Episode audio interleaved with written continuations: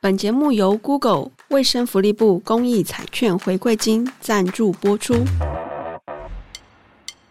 哎，周末要不要出去玩？不行啦，我要拍片。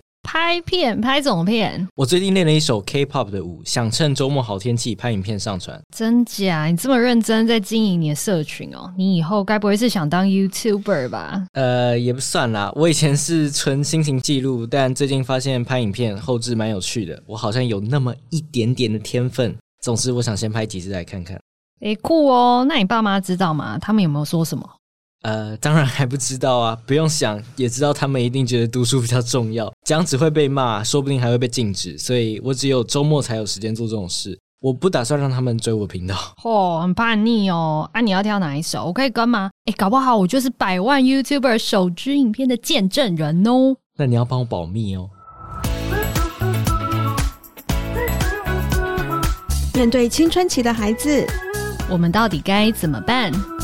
欢迎收听《青春怎么办》。嗨，大家好，我是石英。Hello，我是于婷。不知道你家的孩子或是你的学生有没有一个梦想，当 YouTuber 的梦想？好，虽然现在 YouTuber 好像有点慢慢式微，我们等下可以来聊一下。但是在国小、国中阶段的孩子，还是蛮高比例，在他的未来里头，都会把 YouTuber 摆到他的职涯梦想前三名。今天我们就邀请到一位年轻世代的 YouTuber 来跟我们聊聊，到底还在求学时期就当上 YouTuber 是怎么一回事？有没有跟家庭闹革命？他的学业如何呢？我们的来宾在 YouTube 界已经拥有超过十九万订阅者的 YouTuber，欢迎哥布林。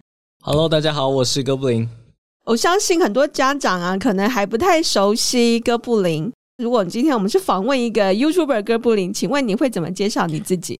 我叫做哥布林，然后呢，我目前在做的影片是关于嗯空难的讲解跟模拟，它的市场受众算是比较老的，我也不知道为什么，我看我的后台好多都是六十七岁的，现在是十七岁，然后我就读的是大安高工，嗯，现在是重高科，但是我之后想要选的学程是建筑，建筑是我的兴趣。为什么想要经营 YouTube 频道呢？其实我初衷非常的无聊，就是我想要玩游戏赚钱。那个时候就是嗯，小学六年级的时候，什么东西都没有，没有什么设备，有一台家人送的笔电，然后那个时候也不会剪片，拍很烂的东西，也没有什么粉丝。然后刚开始接触的时候，我真的什么都不懂。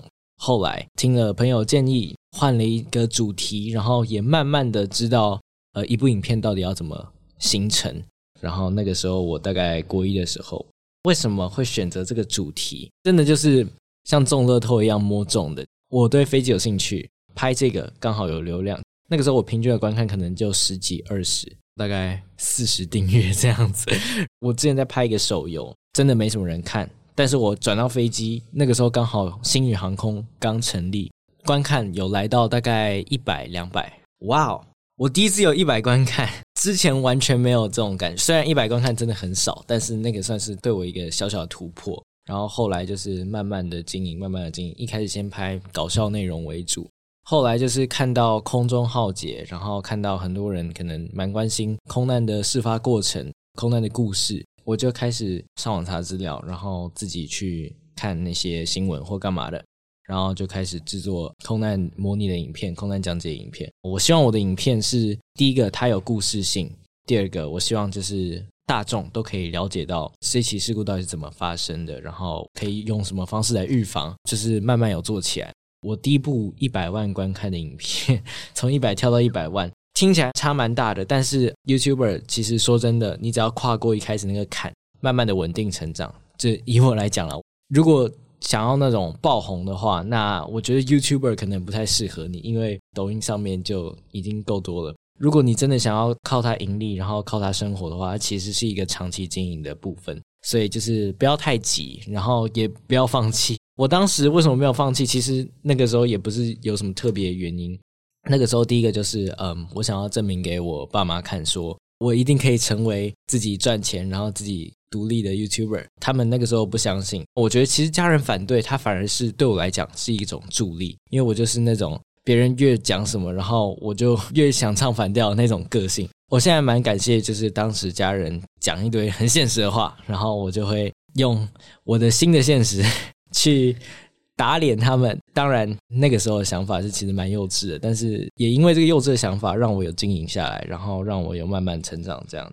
哦，所以一路也是慢慢的去整理、摸索出来一个比较适合自己喜欢的一个路线。我说真的，我觉得我算是真的很多地方都是赛道的。我后来才发现，我真的不是一个当 YouTuber 的料。我觉得我自己比较适合当那种有很多工作，但是又可以有创意发想的。就是我做那个性向测验，然后我的。倾向是偏艺术型，然后所以我才更肯定我后来选择建筑这一条路，因为我觉得建筑就是它综合了很多东西。我不想要把自己局限在一个地方，像是我之前会觉得我做 YouTube 就好了，我做 YouTube 可以生活或干嘛的，但是我会觉得这样的人生蛮无趣的，所以我想要可以有更多的尝试，人生就是体验嘛。因为是很认真的在讲所有的飞机事情。不管是机场的介绍，或者是飞机的型号、型号，或者是说在这个事故当中的整体状况，嗯，其实我相信要查找的资料需要非常非常的多跟完整。我觉得这个主题其实查资料真的是蛮方便的，因为就是假设台湾发生飞机事故，台湾的运安会就会去调查，然后可能一年两年之后就会有一个完整的调查报告，两百多页，上面基本上能知道的细节都知道。当然，有些比较争议的事故还是要。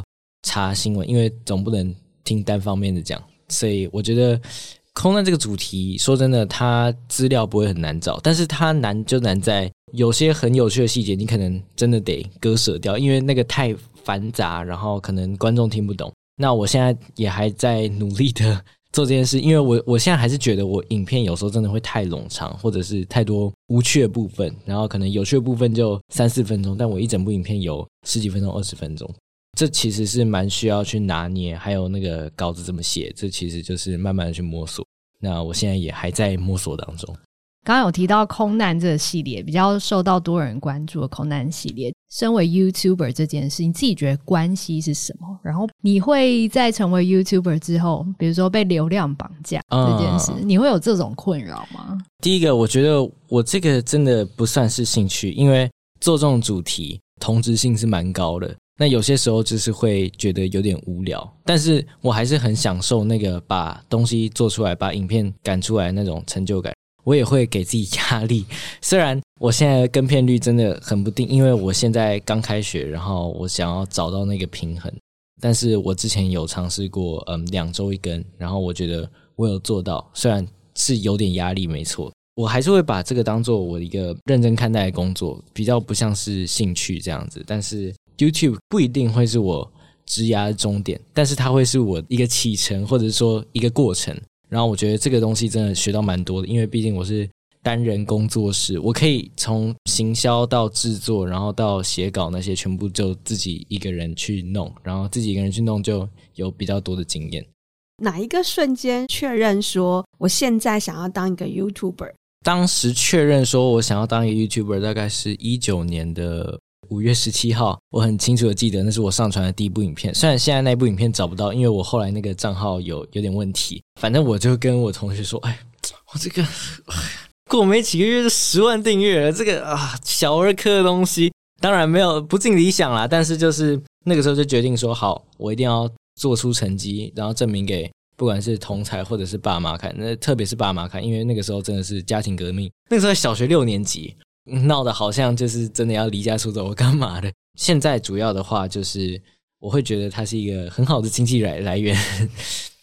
可是你爸妈反对的原因是什么？他们觉得这个会影响到我的学业。确实，国中的时候成绩也是蛮糟糕的。一方面，我想要说我不用成绩好，然后我也可以赚得到钱，虽然不是什么大钱。二方面是我真的有时候没有很喜欢读书，这是爸妈主要反对方面了，所谓的不好是到什么样的不好？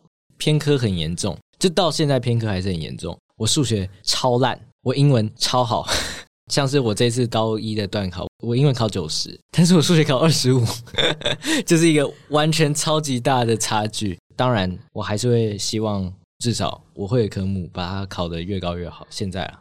OK，所以你是在这样子的状况之下去平衡学业跟 YouTube 这两件事情。我现在还没有完全平衡好。国中那个时候，我完全把生活重心放在 YouTube，作息是完全跟着 YouTube。那个时候我大概四五点睡，然后去学校睡觉，然后回家剪片这样子，完全是跟着 YouTube 走。但是后来，我一开始读的高中不是这个高中嘛？我一开始是读松山家上，那个时候我其实也是没有想好就填进去。我填进去才发现不是我想那样，我就继续把我的生活重心放在 YouTube 上面。在那之后，就是我重考会考嘛，所以呢，我有把一部分的重心放在读书上面。我那个时候用什么方式？我基本上也很少去学校，因为我已经决定要降转了。我那个时候就是先做三四支影片。然后先囤好，然后两个礼拜上一支嘛，然后我再趁一两个月的时间去读会考，然后这可能就是我失败的原因，因为我说真的，我没有考上我理想的科技，我我考上我理想的学校，但是我的科系呢，高二才能选，所以这算是我活该啊。你自己怎么看？就是跟你同一个年龄层其他年轻 YouTuber，前几天就跟一个。跟我同届的，他小我大概几个月而已。他现在 YouTube 频道刚好正是要走上坡的时候，他好像现在已经破两万多订阅了。嗯，我跟他合拍一部影片，他是读内湖高中，他其实是蛮好的高中，然后他各科其实也还不错。然后我就觉得，哇，这个这个有点难对我来讲，因为第一方面，我自己的影片我是真的花很多很多很多时间，我也会要求自己在很多细节处理方面，就是。应该说，我会有自信说，我的影片比中文市场 YouTube 圈大概九十趴影片都还要好。我会有这样的自信。当然，这不一定，因为就是我会用我的标准去评断。观众的标准可能不会觉得这样，观众可能不会在意你去给那些细节，但是我会在意。那在网络上面耗的人都很好奇，现在的孩子在网络世界里面搞些什么事情嘛？所以我常会去搜寻一些国小 YouTuber 啊、国中 YouTuber 的一些频道啊。所以你是我少数看到是很认真在经营，而且还蛮稳定在进展的。但是这条路不好走啊，所以你要有比较好的效果，电脑本身收音效果，还有你的特效效果，可能都要比较好。看起来都是你自己努力来的，并没有家人支撑吗？我会觉得我这个年纪发展 YouTube 是一个优势。如果家人没有到真的完全一百趴反对的话。第一个，我住家里嘛，我不用花那个外宿费。那台北的房房租是不知道在贵什么东西。很多时候就是他们可能有开盈利，但是他们盈利不够支撑他们的生活，所以他们就放弃了。如果这是一个出社会之后想当 YouTuber 的人，我觉得刚好在我这个年纪，然后开盈利可以存到一点钱，然后更新一点设备，可以有更好的品质。当时也是从零开始，就基本上一台笔电，然后一台手机，然后就差不多这样。到后来就是，嗯，慢慢的去组电脑，然后去换更好的处理器，或者是麦克风啊、相机啊，或者是一些设备之类的。加上我拍片的成本本来就没有很高，因为我通常就是一台电脑、一个录影设备，然后再一个剪辑的东西就基本上可以了，还有一个麦克风这样。所以我会觉得问我不准啊，对啊。刚刚其实你有讲到你自己的几个特质，在父母眼中这可能是另外一件事情，他就会说，哎。啊，那你不睡觉都爱弄那个，你身体搞坏这样怎样哈？包含你刚刚也有提到，哎，你对自己的影片有很多细节上的要求，有一点完美主义。对，那我大概可以想见，所有爸爸妈妈就会对着你说：“OK，那你在做影片那么认真，你怎么不把那一份态度用在你的学业上呢？”嗯这句话其实就是。一定会听得到啦，就是不管我妈，就是到现在，虽然她已经很接受我做这件事情，然后也不会去管我的作息，但是有时候还是会埋怨说：“啊、你可以把这份认真用在读书上面，你看你数学就不会考二 十五分了。”然后我我觉得，因为我不是超人，我不是那种二十四个小时可以做四十八个小时的人，我反而其实有拖延症的状况，会去安排那些时间，然后。一开始会以 YouTube 为重，但是因为我现在选了一个，我我已经重选了一个志愿，所以呢，我想说，不管我以后有没有要当建筑师或干嘛的，我就好好把它读下去。所以我现在会稍微放慢 YouTube 的节奏，然后去可能顾一下那个平衡。然后我觉得也不用到那么的坚持，虽然就是说以前那个状态虽然有点幼稚，但是我会觉得很珍惜有那个状态。刚才有说，呃，我算是学生 YouTuber 做算是蛮久、蛮稳定的。那我觉得其实很多时候就是国小、国中生，第一个他们没有到特别真的特别想要当 YouTuber，他们可能就是一时风气，然后新鲜感过了之后就比较少去碰那个东西。这这我可以理解，然后我也觉得这其实不是一件坏事。康斯坦的变化球这个乐团，他们有一首歌，我永远忘记他的名字，但是他们那个歌词是，然后变成了硬撑的烂局。那有时候我会觉得他这个歌词会打动到我，因为我会觉得说，好，那你已经做到这个地步了，下一步呢？难道是要继续一直稳定、稳定、稳定、稳定这样？当然是可以，但是我会觉得这样会不太有趣。如果以我现在来讲的话。因为你现在有不同的兴趣了，所以在你的频道选择或者是主题选择上面，你有想过要再转型吗？你有碰过怎样的瓶颈吗？我现在是流量走狗，对，就是我有时候也会想说，好，那我要不要拍我专门介绍建筑了？但是看到那些专门介绍建筑的 YouTuber，就是看到他们的观看，就觉得这个头有点痛，所以想说，好，那我就继续。我就把飞机这一块当做我的工作，那建筑这一块当做我的兴趣，当做我未来想干嘛的东西。说真的，兴趣变成工作，难免会有厌恶，然后难免会觉得腻了。很像是跟以前比，我对飞机比较了解了，但是我对飞机有像以前那么的有 passion 吗？不一定，我我是这样觉得。它是你的工作，对，它是我的工作，所以你是把它当成工作一般的去经营它。对，像是我工作的部分，假假设剪辑技巧或者是那些东西，我会了解到一个境界，就是说，好，这就是我的工作的部分。但是如果我去了解其他主题的话，那我可能只有了解一点点，然后就会想要到处讲，这是我自己一个性格上面的问题，因为我很喜欢去 show off，你知道？我是对流量走狗这件事比较感兴趣啦，嗯、因为心态上面调试上应该比较困难。你有没有过一支片子，然后是你当初做的时候觉得应该会有不错流量，结果上架之后发现流量惨淡？对，有有有，最明显一部是日航一二三，那个时候啦，它现在应该是我频道第四高观看的，但是那个时候上片三天，三点五万次观看。然后我看到一个频道叫做“蒟蒻讲干话”，他好像放了一个什么精华，然后七秒三小时三点五万观看，我整个心走在忠孝东路，所以我就觉得我靠，那部影片三十几分钟，然后我花了三个多月没日没夜在剪，然后我每个细节都处理的很好，我每个音效都做的很好，然后那种复古的感觉，反正一切东西我都觉得超超棒超顶。但是流量出来就是整个超惨淡，还好说后来那个流量是慢慢变高的，对，是这样的，没错。可是那一阵子你怎么度过？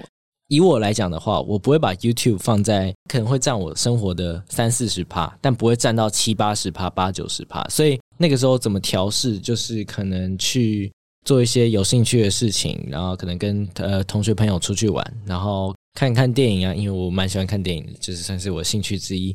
所以我会觉得，就是要学着去调试这些东西。我觉得我好像在跟一个六十几岁的 大叔讲，我特别想，你有谈过恋爱吗？我一定要岔出来问。呃，然后有失恋过，才会知道人生不是全部所有鸡蛋都压在同一个篮子。应该有了哦，有了，有了，有了。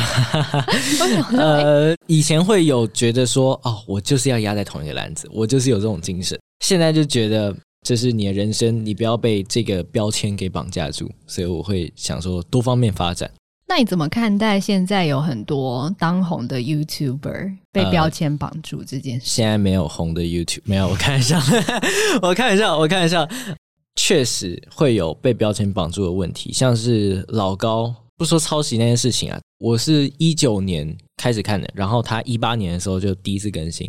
一八年到可能二零年、二一年，我都觉得它的主题是相当有趣的，但到后来就变成硬撑的烂局，开始就是同质性会比较高啊，然后就是知道说哦，他一定是没有东西可以讲，所以才拉这个主题。他应该是不会听这个，所以我可以偷抽他。有一个主题就叫什么英国贵族，然后就讲那个阶级，哦，超无聊，所以我就会觉得他他已经有点。到瓶颈期，当然他现在是稳定成长，然后钱也是继续赚，所以我觉得就是这没有对与错啦，但是就是嗯，YouTube 这个东西会往一个比较传统媒体的方向发展。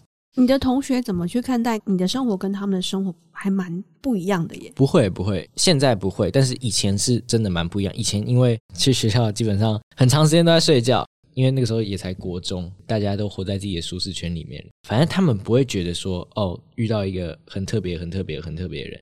我自己也不会觉得我是多特别的人，但是我确实有时候生活跟他们蛮不一样的。升上高一，然后同班同学有看我影片，然后就觉得哦，我靠，你那么红，但是我没有很红，但听起来不错啊，算是正面的影响，是正面的影响啦。你的朋友或你同学有因为你做 YouTuber 这件事情有引起他们的兴趣吗？他们也会想参与卡吗？呃，我觉得这就是有点像，可能班上有一个歌手会有新鲜感，就是可能自我介绍完的前三天，会一堆人跑去找你聊天。哎，那个赚多少啊？哎，你平常都怎样怎样怎样？然后，当然我我很不喜欢谈赚多少这些事情。新鲜感过了之后，就会跟一般朋友、一般同学相处一样，所以这其实是还好啦。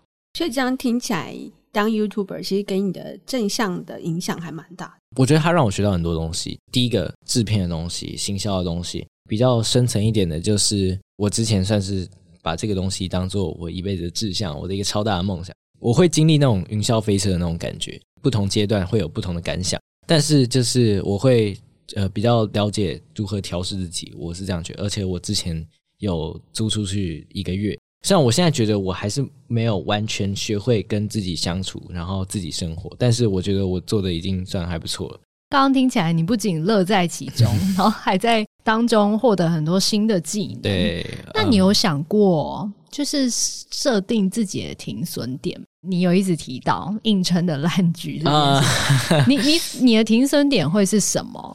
呃，我现在是不会去想停损点这件事，我想说能做多久就做多久。但如果真的有一天，第一个经济方面已经不会像现在那么的舒适，我可能就会觉得说，好，那我做这个还要干嘛呢？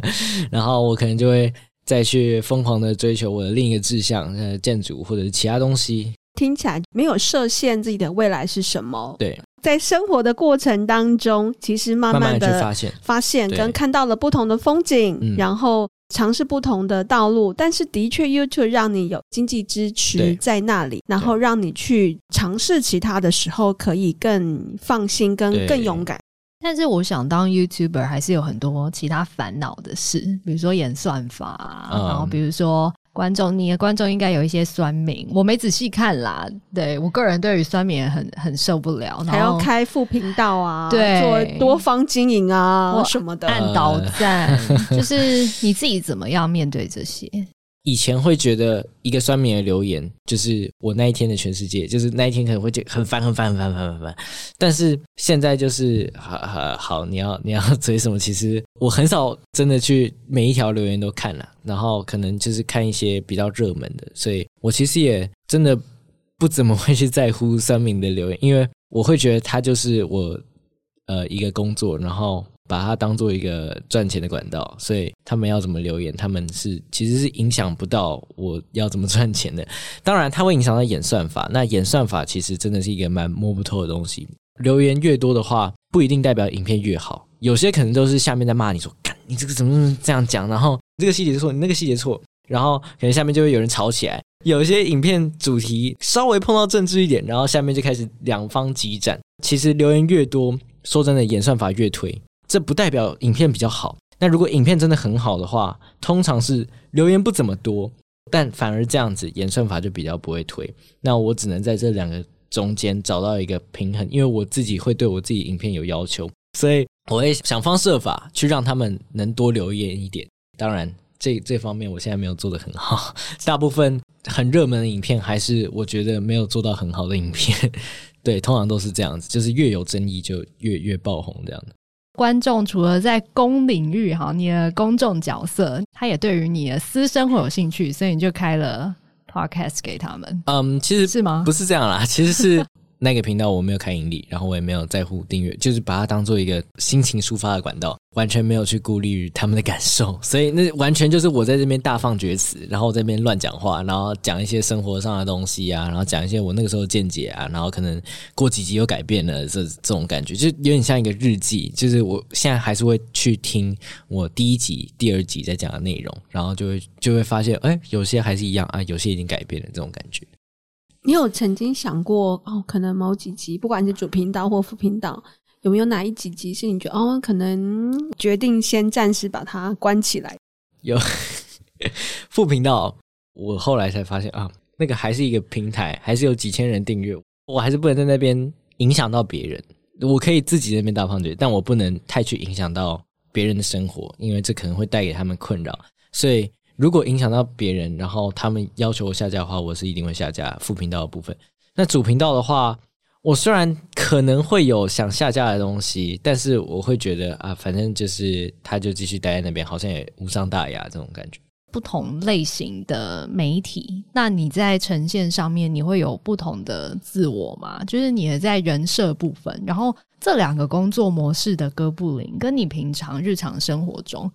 会有特别不一样吗？就是你有思考过这件事情，然后希望它做区隔吗？还是说其实没有？你希望就是一个 mix 的综合体？呃，它它本来就是区隔的，因为在我主频道上面，虽然我算是我我不算是什么空中浩劫那些东西，我算是还是有一点点 personality，但是在我主频道上面，基本上我是一个旁白的角色，然后完全没有任何的角色代入，完全没有任何的感情代入。然后在副频道上面，我会展现大概差不多七八十趴的自己。那嗯，我在一般生活中，我可能也不会展现到百分之百的自己，因为有些东西还是留给自己就好了。所以当然会有状态的转变。要用百分比来讲的话，可能主频道可能是二十趴左右，十到二十趴。那副频道可能是七十趴，六十趴到七十趴。一般在外面看到我，或者说我跟同学相处，可能已经快到八十趴。那你最近还有什么想要挑战的影片主题吗？嗯，影片主题还好，但是我希望我可以回到那个正常更新的那个状态，就是我我想要生活、工作，然后学业那些调整到一个舒适的状态，不一定是要可能两周一更，可能三个礼拜、一个月一更，也会比不定期的更新好，这算是我的目标。刚开学没有多久嘛，所以其实这时间在做一些调试，嗯。那既然我们今天有一个 YouTuber 在现场哈，那我们当然要来聊一下走中奖。Oh. 走中奖今年第五届嘞，你每一届都有参加吗？呃，没有，我我很清楚记得这一点。第二届走中奖那个时候好像几百订阅而已，完全不会想象到说我以后会在走中奖这个舞台上面。当时国旗，然后有那个小日记，你知道吗？然后就写说，哇，走钟奖就是 YouTuber 的金钟奖。我以后如果能上这个舞台，怎样怎样怎样怎样。第四届我有报，然后我有入围，但是我没有走上那个舞台领奖。然后那个时候其实真的心情蛮糟糕。但是想到说，两年前的我绝对想象不到我会走在这个红毯上面，能进得了走钟奖，然后竟然可以跟那些以前只会在荧幕上面看到了一些。大咖 YouTuber 像是阿迪，然后什么这瓜吉他们讲到话，然后我就觉得哇，你这一路也是蛮蛮蛮蛮不错的，就是有达到你的目标。我对国庆的时候的自己讲说，我你有达到你的目标，你很棒，然后你有坚持下来，你很棒，会有这种感觉啊。第五届我有投稿了，但是就是没有上，那我觉得也还好了，就是下一届努力啦。第六届总奖等我。懂，所以你对这个奖项还是抱持蛮多期待跟积极的心情。嗯，第四届走钟奖的时候，我是真的那个时候没得奖，我是真的蛮难过了。但你对于台湾 YouTuber 界现在的大家影片的状况有什么样的想法？呃，我是一个 YouTube 重度成瘾者，那我觉得其实对一个 YouTuber 来讲是一个好事，因为你可以更了解这个平台的生态。通常是不太会去看就是中文圈的 YouTuber，因为我真的觉得他们讲的都蛮，就有些直说，有些就是拍开箱影片，拍矿泉水盲测，然后我就觉得哦，好，没有没有人在乎，比较没有人在乎，对。但是我会想要看的是那种有些讲建筑的，然后讲呃历史的，讲战争的，然后讲各种嗯政治的，像是英文圈有一个很有名的 Johnny Harris，虽然他也是被很多批评。那种类型真的是我平常最常看的东西，看的范围也是蛮广的。那我觉得中文圈的话，穷奢极欲，中国的那种说书人，就像老高那样的，我也会看，就是把把它当做一个故事听。我觉得现在中文圈它其实也没有饱和，因为你看那些盲测型 YouTuber，他们真的观众在流失啊，因为观众年龄层在增大。那其实现在真的没有太多的。小学生，呃，就是比较年轻的观众，特别去关注他们的影片，那可能都会转向短影音这方面，或者是其他让他们专注力分散的东西。可是你怎么看待说现在越来越讲短影音的年代？可能人家说三到五分钟就是一个很辛苦的很辛苦，很辛苦。对，然后每个人都会把那个倍速调到两倍速，然后还会觉得很慢。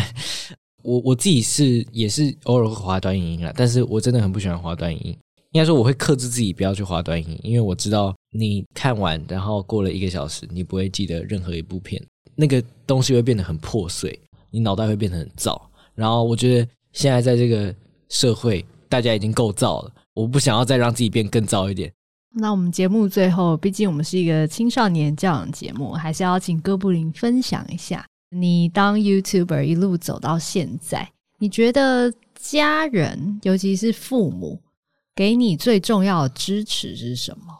如果可以的话，你希望现阶段的他们可以再多给你一些什么样的支持？嗯，我会觉得说，他们不支持就是给我最大的支持。如果说要支持的话，我我真的觉得不用，就是以以以我现在来讲，因为我可以有自给自足的能力，那他们现在也给我很多自由，所以我觉得就是呃每个家庭不一样了，但是你要去自己去调和，然后自己去跟他们革命一下，跟他们去抗争一下。那有时候呢，他们会被你打动，然后有时候你也要自己做出一点成绩，你才能去呃说服别人。我是会这样觉得，所以如果父母要支持的话，你不要一百趴反对，我觉得就已经很好了。最后呢，还是要请哥布林讲几句勉励的话给我们未来的 YouTuber 们。好，我们现在不管是小学、国中还是高中，好，还是有重大成批的孩子们，嗯、梦想要成为一个 YouTuber。身为一个前辈，前辈有没有什么建言要给这些未来的伙伴？问我不准啊，因为我觉得问我一定会有幸存者偏差。如果我去跟他们说啊，你们做这个很不错啊，就是。他们不一定会成功，所以我我会建议说，就是你自己去试试看，然后你不要三分钟热度，你至少做个一年两年，你至少去尝试各种不同的东西。如果这个主题拍不起来，你就换一个，不要太悲观，但是也不要把哥布林这个频道当成是一个呃你未来会成为的东西，因为我觉得这都是很不一定的。你可能比我红，因为我说真的，十九万真的。也蛮蛮蛮少的，所以就是加油，然后就是你们会找到你们想要的。那也如果如果真的做不下去也没关系，你就转换跑道嘛。对，人生有九十年，除非你像我一样凌晨五点睡，那可能只有五十年。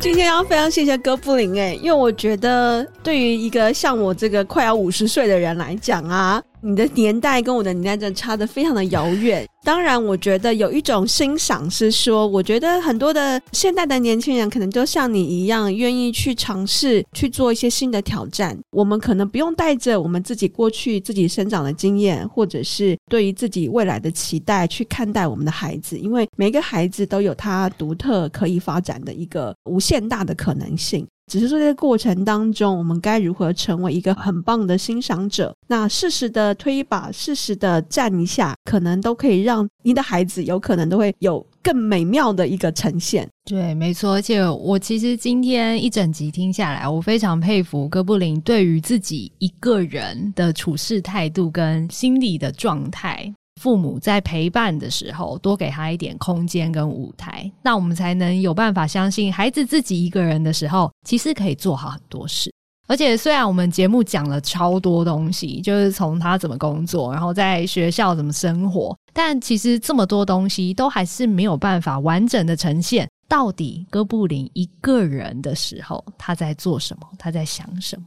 我们很多大人都会期待孩子长大的时候，他可以自己决定一些事情，他可以承担一些事情。可是你要先在他长大之前，让他练习一个人试试看，我们才有机会看到他长大的样子。不管你是什么样子的大人，孩子如果有想要成为影音工作者，或者是成为 YouTuber，不管你是支持他还是不支持他，都鼓励你成为他的第一个观众。即便你不支持他，对他而言也是很好的练习。他就知道网络的酸民多可怕，再怎么情了也不会比你还严重。好，但如果你支持他，他也会知道他做的影片有什么优势，他可以保留下来，他可以做什么样的调整，然后他知道他抛出去的东西永远都会有人观赏。很高兴今天哥布林来到我们节目分享自己的生活，然后也期待我们节目播出的时候，你的订阅已经超过二十万人。OK，好，谢谢今天哥布林的分享。那如果你对于网络议题有任何疑问，都可以到脸书搜寻 Web 八八五私讯我们哦，或者你可以下滑节目下方的资讯栏，可以找到网站连接。感谢你的收听，我们下次见，大家拜拜，拜拜。拜拜。